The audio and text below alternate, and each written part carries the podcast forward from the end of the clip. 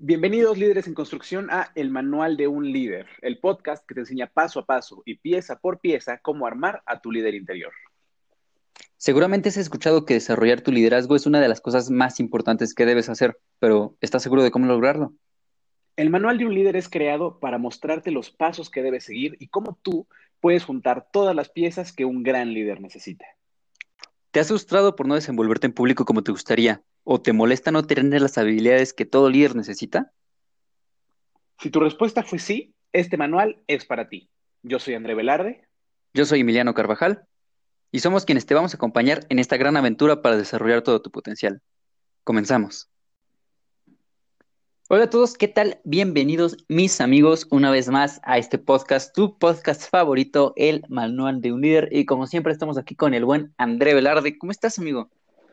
Amigo, súper feliz. Justo ahorita digo, vamos a contar un poquito tras bambalinas. Estábamos platicando de, de lo emocionados que estábamos, de lo que vamos a hablar. Y pues justo te dije de que más allá de lo que vamos a hablar, del tema, para delimitarlo, pues ya nos conozco, o sea, sé, sé, que se nos arranca la plática y nos la pasamos increíble, entonces, pues muy feliz, ¿para qué te digo que no soy muy feliz? Un sábado más juntos por acá. Eh, me presento, soy Emiliano Carvajal y el día de hoy, ¿de qué vamos a hablar, André? De ese tema que tanto te apasiona. Uh, pues si ya han escuchado los episodios anteriores, que espero que sí, pues ya nos conocen un poquito, ya conocen que le gusta Cara, que me gusta a mí, pues han escuchado pues no sé cuántas veces, ¿eh? pero varias veces que soy bastante, no diría aficionado, pero me encanta, me encanta, me encanta. El public speaking lo practico muchísimo, ¿no? Me dedico a eso, me encanta dar capacitaciones. De hecho, justo la vez pasada mencionábamos que este sábado pasado dimos un taller, este, justo yo me enfoqué a public speaking. Entonces, en resumen, para no hacer la larga, me encanta, ¿no? Lo, lo hago cada rato. Y justo pues dijimos, ¿por qué no, más allá de lo que lo mencionamos normalmente en un episodio u otro, pues dedicamos un episodio a eso, ¿no? Que seguramente van a salir más después, pero creo que es un muy buen inicio para abrir este tema en el podcast. Sí, por supuesto, claro que sí. Y por cierto, ¿cómo te fue en el taller?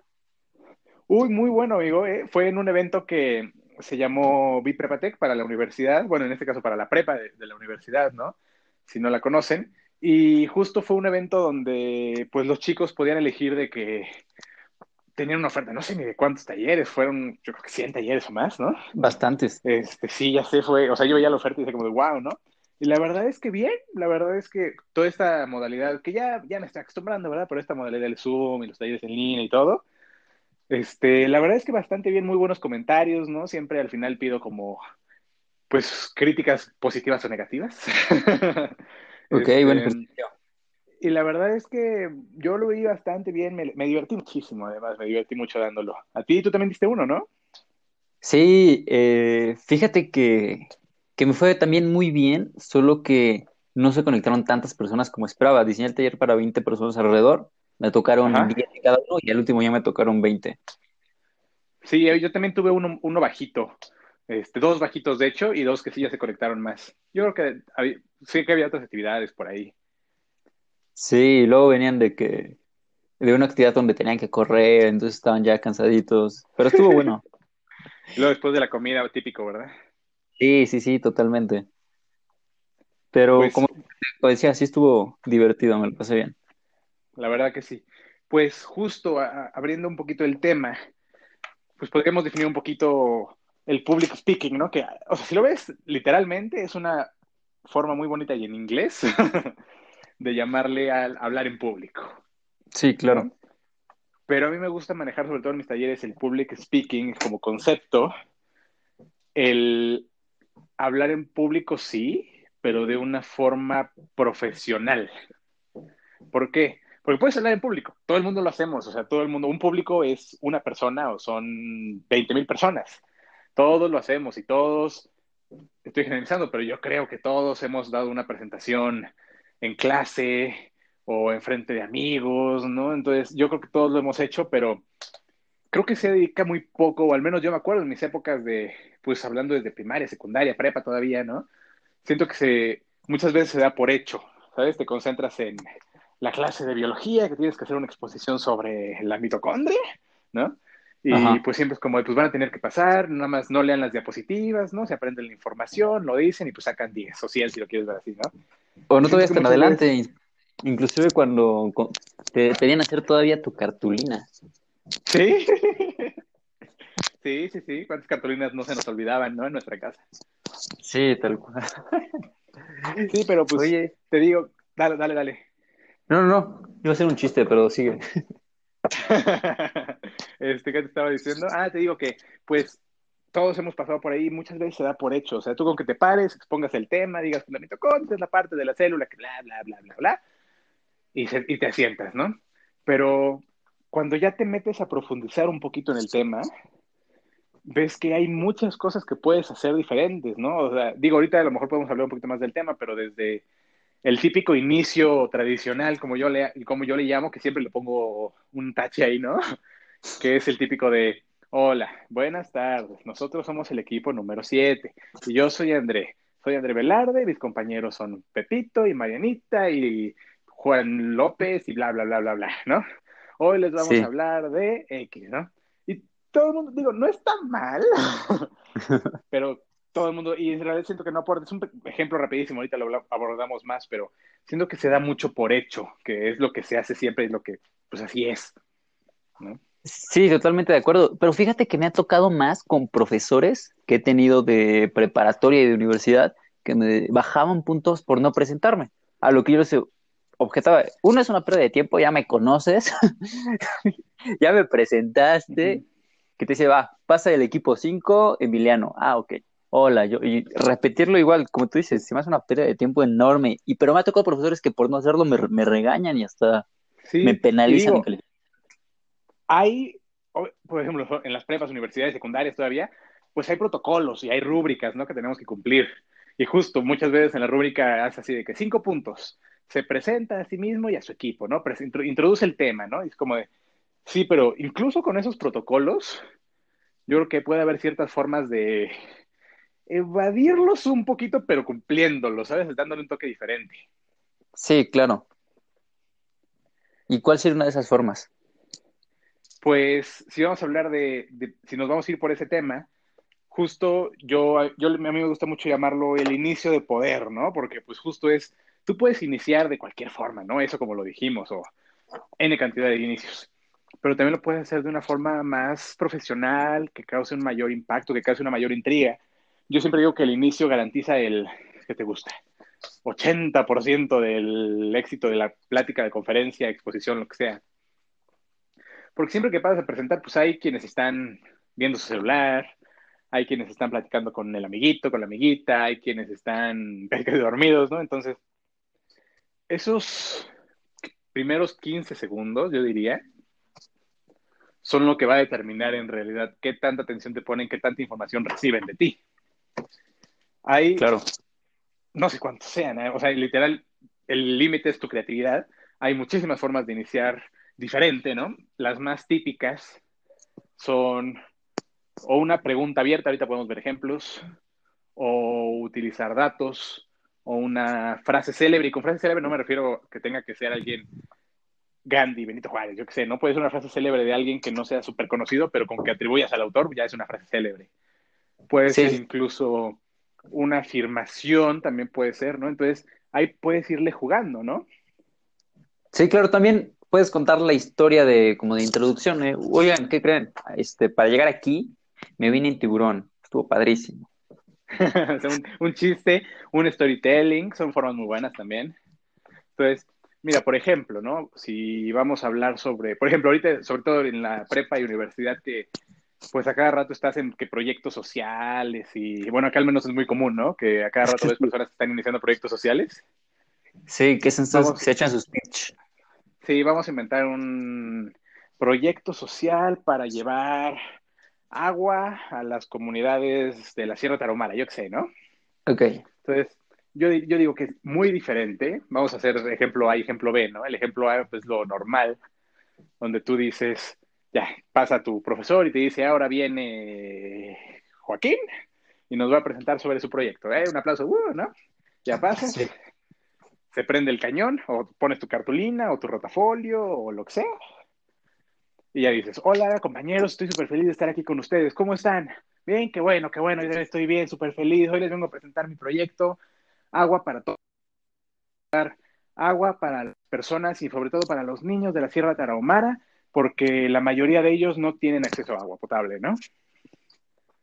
Sí. Y digo, como te dije al inicio, está bien, o sea, no, no, no hay como tal errores necesariamente.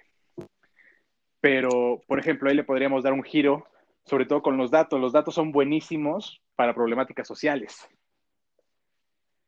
Entonces, en vez de iniciar, entonces dije, ¿eh? entonces, mejor dicho, este, vamos a cambiarle un poquito, vamos a cambiar al ejemplo B, late, que sería algo como lo siguiente. Vamos a usar datos, como te dije ahorita. Ok. Te pasa, te pasa el profesor, te presenta, o incluso a lo mejor nadie te presenta, ¿no? Tú te levantas, te pones enfrente, se prende el cañón, y lo primero que dices es esto. ¿Sabían ustedes, compañeros, compañeras, que el 50%, es más, para ser más precisos, el 52% de los niños en una edad de tanto a tanto de la Sierra Tarahumara no tienen acceso a agua potable? Tienen que caminar 3 kilómetros para recibirla todos los días. Recuerden, el 52%, ¿saben lo que es el 52% de esa población? Es la capacidad de siete veces el Auditorio Nacional de la Ciudad de México. Esa es la problemática que yo quiero cubrir. Y por eso les presento el proyecto Agua para Todos. Yo soy Joaquín Pérez y hoy los quiero invitar a mi proyecto. Yo qué sé, ¿no? Ahí le echas el choro. Sí, como entonces sí te, tú sí no. Te, sí te presentaste, ¿no? Sí presentaste el nombre del proyecto, pero pues le puedes dar una dinámica diferente. Y si te das cuenta, ahora sí que como un poquito tras bambalinas, pues el, es diferente decir el 52% a ¿Sabían ustedes que 3.752.584 niños, porque pues te pierdes en esas cifras, ¿no? Sí, sí, sí, no la dimensionas. Ajá. Oye, incluso con porcentajes, a veces es difícil dimensionarlo. O sea, yo no podría imaginarme de manera fácil el 52% de una población tan grande, sobre todo. Entonces, No, ahí claro puedes no. recurrir a. Ah, perdón, perdón, sigue, sigue. No, no, no, o sea que claro que no sería, no te puedes imaginar una población a través de un porcentaje. Entonces, por ejemplo, ya que usaste porcentajes para cortar el número, en vez de decir 3 millones 700, bla, bla, bla, ahora haz una comparación. Siete veces la cantidad del Auditorio Nacional, o del estadio tal, o de la población de Chihuahua. Yo que sé, la idea es concientizar sobre el problema para conseguir un mayor impacto. Claro. Y si te das cuenta, es un simple truquito, por así llamarlo. Es, son, te digo, son 15 segundos. De hecho, es menos de 15 segundos, yo creo. Que con eso ya le da un toque diferente a tu plática fuera de lo normal. Sí, interesas a la gente, inclusive, bueno, los picas más que nada, Ujú. Su atención. Y es un gran inicio de poder, como mencionas. La verdad que sí. Y te digo, son, o sea, ejemplos de pequeños truquitos, hay muchos, pero también vale la pena aclarar que en esto del public speaking, en realidad no hay reglas. O sea, te digo, en los inicios tradicionales, en lo normal, pues en realidad no está mal. Y no hay reglas que estés infringiendo. A lo mejor sí, en las escuelas y eso hay rúbricas y protocolos que tienes que seguir, pero en el hablar en público como tal, no, no deberíamos pensar en reglas. Hay técnicas, no hay estrategias que te pueden ayudar mucho. Pero, por ejemplo, ahorita te dije que el inicio garantiza el 80%, no me acuerdo si dije 80, 85% de la conferencia. Eso es un porcentaje ilustrativo, ¿sabes? Si Sí, pones sí. 75, si pones 70, no se va a desbalancear ninguna ecuación. Y además no es como tú dices, no es una regla, es algo que hablas por la experiencia. Sí, sí, sí, sí. O sea, tú cuando vas recopilando experiencia, ¿no? Cuando ves diferentes personas, cuando estudias un poquito esto, te vas dando cuenta de que hay cosas que funcionan mejor que otras. Por supuesto. Oye, te iba a preguntar, ¿cuál es la Ajá. diferencia entre oratoria y public speaking? ¿O es lo mismo? Eso de- depende. Es como estos conflictos de autores, ¿sabes? Este, Justo por eso hice la pregunta. Sí. Justo por eso yo considero que en el español, al menos en el entorno en el que yo he estado, se aborda tanto el public speaking, porque dices, oye, ¿por qué no le dices oratoria? ¿Sabes?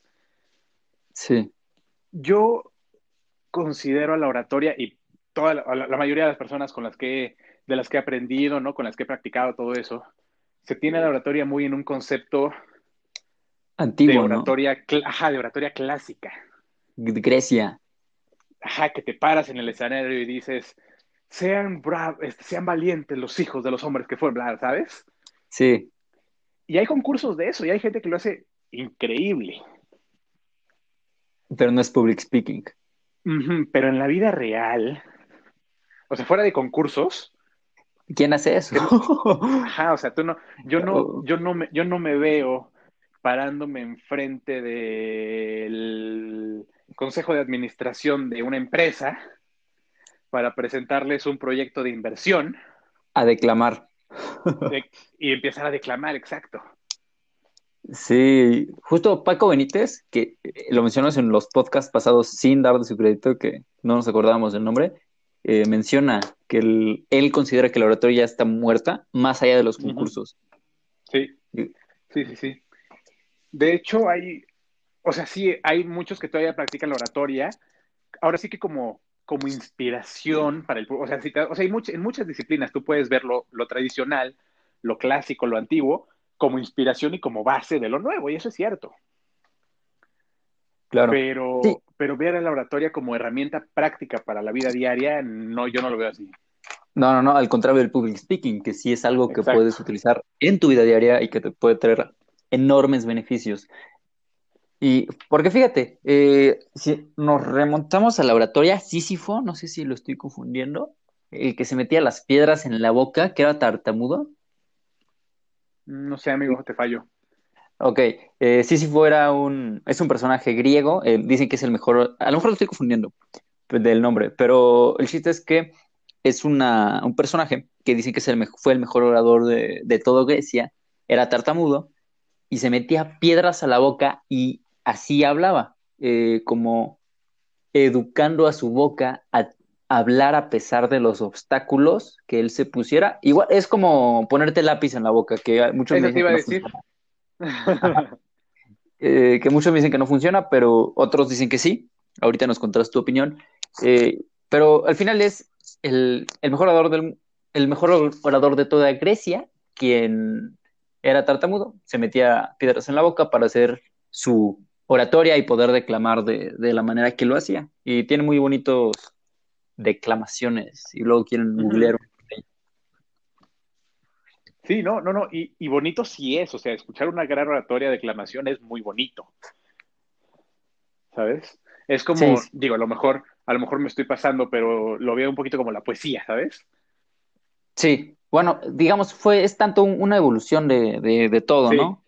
Sí, sí, sí, te digo, a lo mejor la comparación no es exacta, pero o sea, la poesía es muy bonita, ¿sabes? Pero yo no me veo, ¿no? En una presentación empezando a, recitar poesía. A lo mejor... Ah, a lo mejor... que voy a cambiar un poquito eso. A lo mejor sí, pero como un ejercicio. Sí, no, no te vas a echar así toda tu presentación. Ajá. A lo mejor es un chiste, o es un ejercicio, o es una reflexión. o es un inicio de poder. es un inicio de poder también, ¿no? Exacto. Ajá. O un final. Sí, digo, ahorita no, es todo. pero pero a grandes rasgos el cierre es casi igual de importante que el inicio, incluso no te podría decir si más o menos, pero es igual de importante, yo diría. Pues sí, las personas se quedan con lo último que dices, ¿no? Sí, a grandes rasgos uno de los objetivos del public speaking, más allá de que si vender, conseguir inversión, este, empatizar, bla, bla, bla, que obviamente son objetivos buenos, a grandes rasgos es que te recuerde la gente. Claro. y yo siempre digo que, y eso es una frase de, de uno de mis maestros, por así llamarlo, se llama Arturo Blackayer, a lo mejor lo, lo escuché en algún momento esto, él lo que dice es, las personas tienen que irse mejor de como llegaron cuando te escucharon para hablar, ¿sabes? Y irse mejor puede ser más informadas, puede ser con una nueva herramienta porque les diste una capacitación, o si eres speaker motivacional, ¿no? Pues se van motivados, reflexionando, ¿no? Listos para cambiar su vida, pero hagas lo que hagas, la gente tiene que ir mejor de lo que llegó. Y justo para eso tienen que recordarte. Por supuesto. Porque muchas veces cuando decimos es que tenemos que ser recordados y tenemos que causar un impacto en las personas, a veces se escucha esto un poquito egoísta, ¿sabes? Como de todos tienen que pensar en mí, tienen que conocerme, sí, pero tiene que ser para un objetivo, porque si tu plática está buenísima y les entregas la llave de la la, o la cura de yo que sé qué enfermedad o le das el secreto de la vida, ¿no? Casi, casi. Pero salen y dicen, pues estuvo buena la plática, ¿no? Pues en realidad no, no sí, sí, totalmente de acuerdo. Y justo como mencionas, eh, fíjate que me he metido últimamente mucho al tema del desapego y, el ego.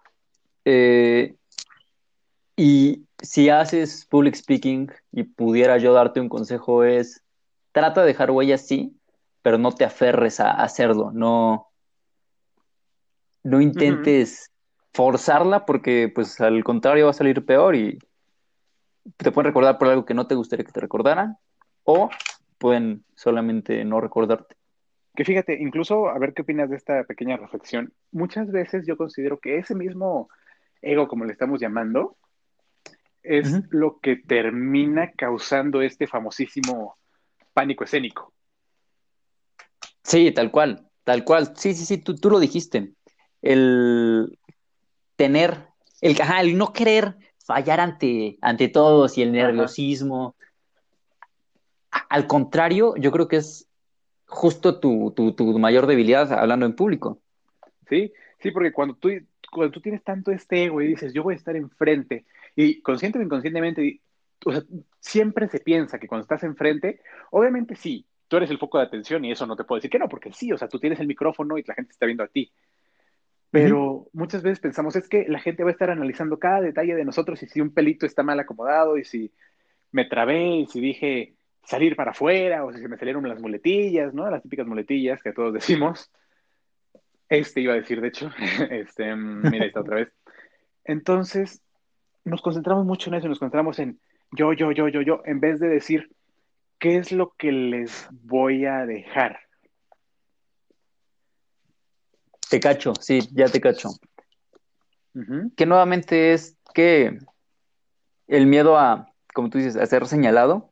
¿Qué digo? Si ya estás enfrente de, de, esas personas, es a lo que te expones.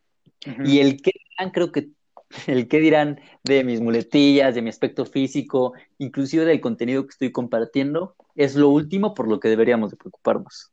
Sí, y incluso hay un concepto que también es de Arturo que dice que la conexión es mucho, por mucho más importante que la perfección. La conexión es más importante que la perfección. Y esto justo se refiere a eso. Si tú lo haces bien, si tú, depende del objetivo de tu plática, pero si, si tú entretienes a las personas o los diviertes o los haces reflexionar o les entregas valor de verdad y la gente conecta contigo y logras hacer un efecto wow, ¿no? En realidad, si se te salió un gallo, si tosiste, si se te salieron las muletillas y dijiste aiga en lugar de haga, ¿no? Este, es pasa a segundo plano, se va con el viento. Si tú logras una buena. Totalmente. Dale, dale, amigo. No, estoy de acuerdo con eso. Sí, si tú logras una buena conexión, todo lo demás pasa a segundo plano. Entonces, eso, eso yo muchas veces digo cuando me dicen, no, es que me da muchísimo miedo regarla, ¿no? Y, y es que siempre me trabo en esta parte o digo mal una palabra o mi dicción no es perfecta, no, nadie es perfecto, ¿no? Sí. Fíjate que alguna vez viendo a un stand-upero, no sé si te tocó también en, en prepa, eh, nos hicieron hacer un stand-up para nuestro sí, salón. Sí, me tocó. y, y, fue, llevaron a un stand-upero, no me acuerdo de su nombre, pero era bueno. Entonces, estaba dando su, su plática, dio su stand-up, muy divertido todo, y al final dio una sección de preguntas y respuestas, donde le preguntaron, oye, ¿y qué pasa si en mi stand-up me trabo o me va mal? Y él, bajo su personaje, pues te mueres, güey, así le dijo. pues no, no pasa nada. Uh, sí, la, voy a, voy a, aplicar algún día. qué, qué, qué, triste que no nos acordamos de su nombre para darle crédito en algún momento, pero la voy a aplicar. No, buenísimo, buenísima esa frase y sí, qué lástima. Eh, a lo mejor eh, buscarlo en internet lo encontramos. Eh, no es tan famoso, no es tan famoso, pero vaya que, que sí me sacó una buena carcajada ese día. Sí, sí, físicamente sí me acuerdo de él, ya, ya luego lo investigaremos y, y lo mencionaremos en otro episodio, ¿no? Sí, sí, sí, hay que darle su crédito como ya se lo dimos al buen Paco. Sí, porque luego salen las pláticas si nos acordamos de ejemplos o de vivencias que tenemos y pues no, no necesariamente tenemos todo a la mano y todo preparado, ¿no? Sí, eh, que sí preparamos los episodios antes de, de, de, sacarlos al aire. Sin embargo, durante, durante el episodio van saliendo pláticas bien padres y, y carnita que, que, no teníamos planeada. Sí, justo a eso me refiero, ¿no? Por ejemplo, este ejemplo que dijo, oye, es que este cuate, ¿cómo se llamaba, no? Entonces, sí. Sí, sí, sí. sí. Oye, y nos contabas, bueno, ya hablamos un poco del inicio, ya hablamos un poco de los finales, ya dimos un par de recomendaciones. Igual el final tiene que ser con impacto. Sí. Para que te recuerden. Sí, sí, sí. Y nos gusta, ¿te gustaría darnos algún tip para el desarrollo de, dentro de todo? El, el sandwich, ya hablamos de los panes, falta la carnita. La carnita. Pues es que depende muchísimo del contenido de, de la plática. O sea, yéndonos incluso hasta un stand-up, yéndonos a, un, a una presentación de un proyecto de inversión, ¿no? Es muy diferente. Una herramienta que es buenísima casi para todo, no sé si decir para todo, pero casi para todo, es el storytelling. Por ejemplo, ahorita remontándonos al ejemplo de stand-up, estoy casi seguro que tú conoces a un stand pero muy famoso que se llama Franco Escamilla. Sí, sí, sí. Pues si los que nos estén escuchando lo conocen, lo han, lo han, lo han escuchado, lo han visto, él se puede echar stand-ups y monólogos de hora y media, dos horas, y toda la hora completa, toda la hora completa, eso es un pleonasmo, toda la hora, está contando historias chistosas que le pasan, ¿no? Y a lo mejor le, exagera, a lo mejor le mete remate, sí, pero siempre está contando que si se fue de viaje quién sabe dónde y se le perdió la maleta y que si pasaron por él y se derramó quién sabe qué bebida o si se peleó con sus hijos, ¿no? todo, todo, todo es historias. Y también en presentaciones motivacionales, en presentaciones serias también, las historias, yo son las que mejor considero que pueden ser un hilo conductor para una presentación. No nos da tiempo de verlo tanto, igual y luego le dedicamos un episodio, pero voy a hacer un pequeño spoiler alert. Hay un modelo que me imagino que también lo conoces, es bastante famoso. ¿La historia del héroe? Se llama, exacto, el viaje del héroe o la historia del héroe, que se basa en el trabajo de Joseph Campbell que se llama El monomito. Ya después hablamos un poquito más de eso. Hay muchos videos y contenido también en internet de eso. Una estructura de ese estilo funciona muy bien para mí. Sí, sí, suena muy. Y, eh, te atrapa duro, ¿eh? Sí, sí, la verdad que sí. La verdad que sí. Entonces, pues sí, justo son como las dos rebanadas del sándwich y el jaboncito y el queso en medio, por así llamarlo. Justo sí, claro, y además. ¿Cómo vas? Dale, dale. Ah, un, consejo extra que, les podemos dar a, esta persona que nos está escuchando es, si puedes contar dos historias simultáneas, es decir, la de, o inclusive solo la tuya, es cuando más se va a conectar con la gente. es, cuando escuchas un cuento, cuando estás viendo una serie, es cuando más te ponen atención. Sí, estoy de acuerdo. Sí, entrelazando las dos historias. Sí, eh, por ejemplo, te digo, a mí me gusta mucho el alpinismo y el taller pasado lo hice de Carla Willock, el, del sábado. Entonces era, Carla Willock consiguió un patrocinador para poder ir a escalar el nuevo, ¿qué digo? El nuevo de Truca, el, el Everest. en cambio, yo me junté con un amigo para poder ir a escalar el Iztaccíhuatl. Entonces es tanto un cuento mi historia y al mismo tiempo cuento cómo alguien la hizo como la novena potencia, ¿sabes? sí, claro. Y ahí es cuando lo más la gente se identifica. Sí, y justo algo que, regresando al tema de la conexión y la perfección, yo, si fuera como un solo consejo o una sola frase tuviera que resumir eso, sería que hay tres conferencias, o aplica para pláticas, exposiciones, presentaciones, lo que tú quieras. Vamos a usar la palabra conferencias. Hay tres conferencias siempre, siempre, siempre, siempre. La primera es la que tú planeas, ¿no? Que estás escribiendo tu discurso, estás preparando todo. La segunda es la que das. Y la tercera es la que te hubiera gustado decir. Totalmente, sí. ¿Y te gustaría si con eso cerramos nuestro episodio, amigo? Me parece perfecto. Muchas gracias a todas aquellas personas que nos escucharon porque se me fue súper rápido, pero estoy viendo por acá que ya nos aventamos un buen rato, ¿eh? Sí, ya llevamos como 30 minutos. Entonces, digo, me encanta dedicarle después más tiempo, armamos más episodios de estos. Ahorita mencionamos como la punta del iceberg nada más, ¿no? Pero sí me gustaría que igual nos ayudaras con un buen cierre, a lo mejor un pequeño resumen o algo que tú quisieras decir, amigo. Sí, eh, como, como menciona André, desde un principio tenemos que planear no, no podemos hablar por hablar. Planear, pensar lo que vas a decir. No lo sobrepienses. Déjate fluir. y si te sale,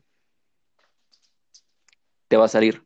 No lo, si lo sobrepiensas te puedes llenar de nervios, te puedes llenar de cosas que no te gustaría que, pasaran en ese momento, así que tómalo con calma y practica.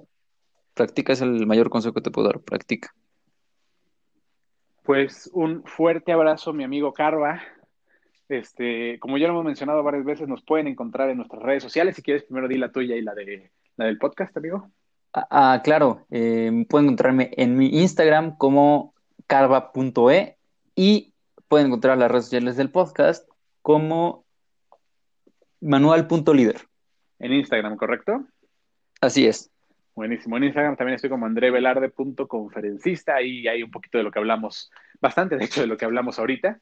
Entonces también son bienvenidos a escribirnos cualquier cosa y como siempre digo, apoyarnos, ¿no? Decir, oye, este, este tema estaría buenísimo, oye, me pasó esto, ¿no? Incluso si quieren compartirnos un poquito de sus experiencias en public speaking, ¿no? Un poquito sobre lo que, si les hizo sentido no les hizo sentido.